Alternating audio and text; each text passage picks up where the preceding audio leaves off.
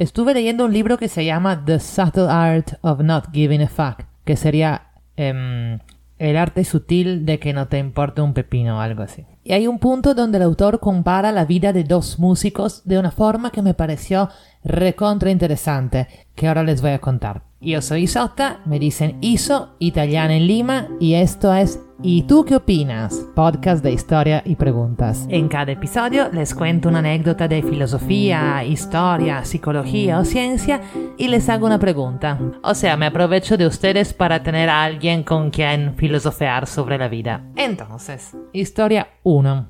En el año 1983, el guitarrista Dave Mustaine fue votado de su banda, la cual acababa de firmar su primer contrato de grabación con una grande etiqueta discográfica. Se trató de un golpe devastador que le dejó una profunda herida. Mientras se alejaba en autobús con su guitarra y su maleta, Dave juró a sí mismo que iba a fundar una nueva banda y que iba a ser mucho más exitosa de la que lo votó. El autor del libro, que escribe de forma muy divertida, describe así su actitud. David juró a sí mismo que algún día se bañaría en las lágrimas de los que lo traicionaron y secaría cada una de sus propias lágrimas con billetes de 100 dólares.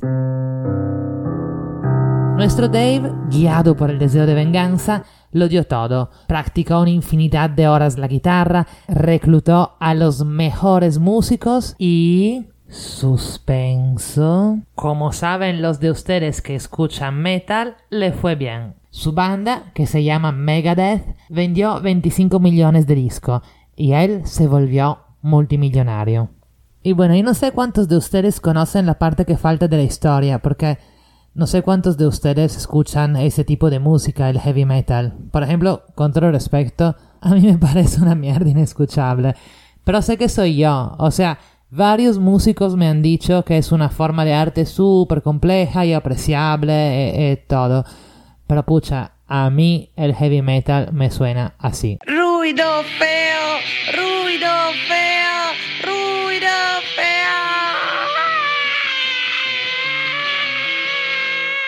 Ojo, eh, estoy segura que es un tema de mis sensores auditivos, eh. O sea, máximo respeto de verdad. Más bien, algún día quiero hacer un podcast sobre cómo así nos gustan músicas tan distintas. Más bien, si alguien sabe algo de la ciencia de eso, escríbame por favor para ir informándome. Mientras tanto, Volvemos a nuestro Dave.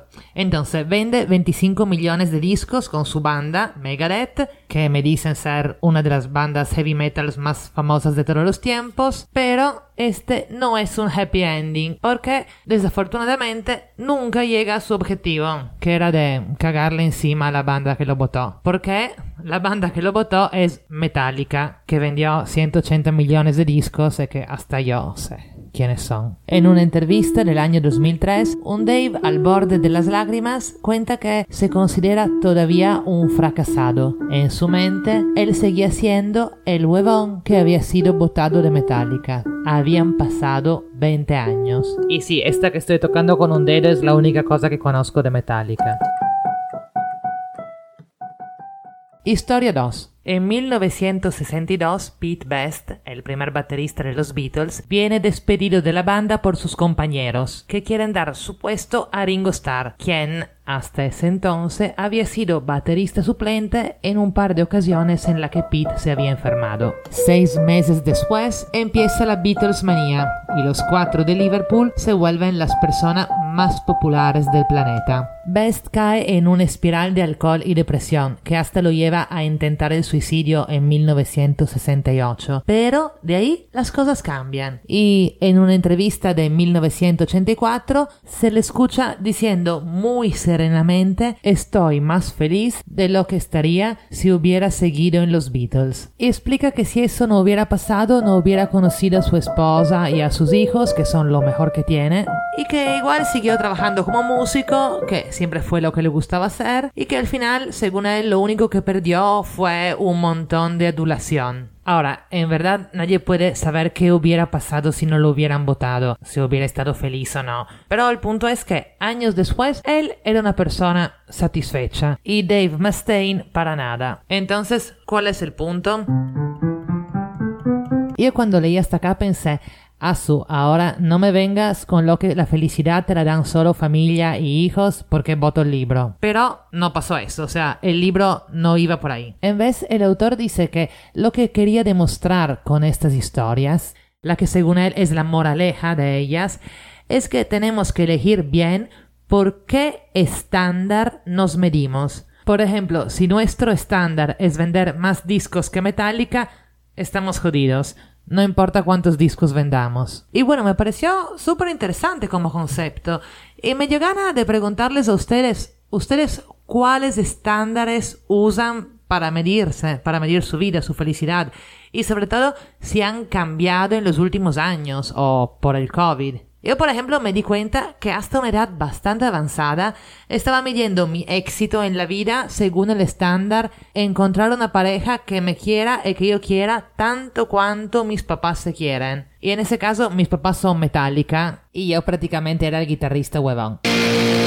De ahí, alrededor de los 40, milagrosamente cambié y empecé a usar el parámetro ¿qué tanto interesante es mi vida? Y empecé a ser mucho más feliz. Pero estoy segura que también ese parámetro, ese que tengo yo de la vida interesante, no es relevante para todos y igual no es relevante para cada momento de la vida de uno. Por eso pensé, ay, qué suerte que tengo un podcast que puedo preguntar a la gente. Entonces acuérdense, la pregunta es, ¿por cuáles estándares se miden ustedes y si han cambiado en los últimos años?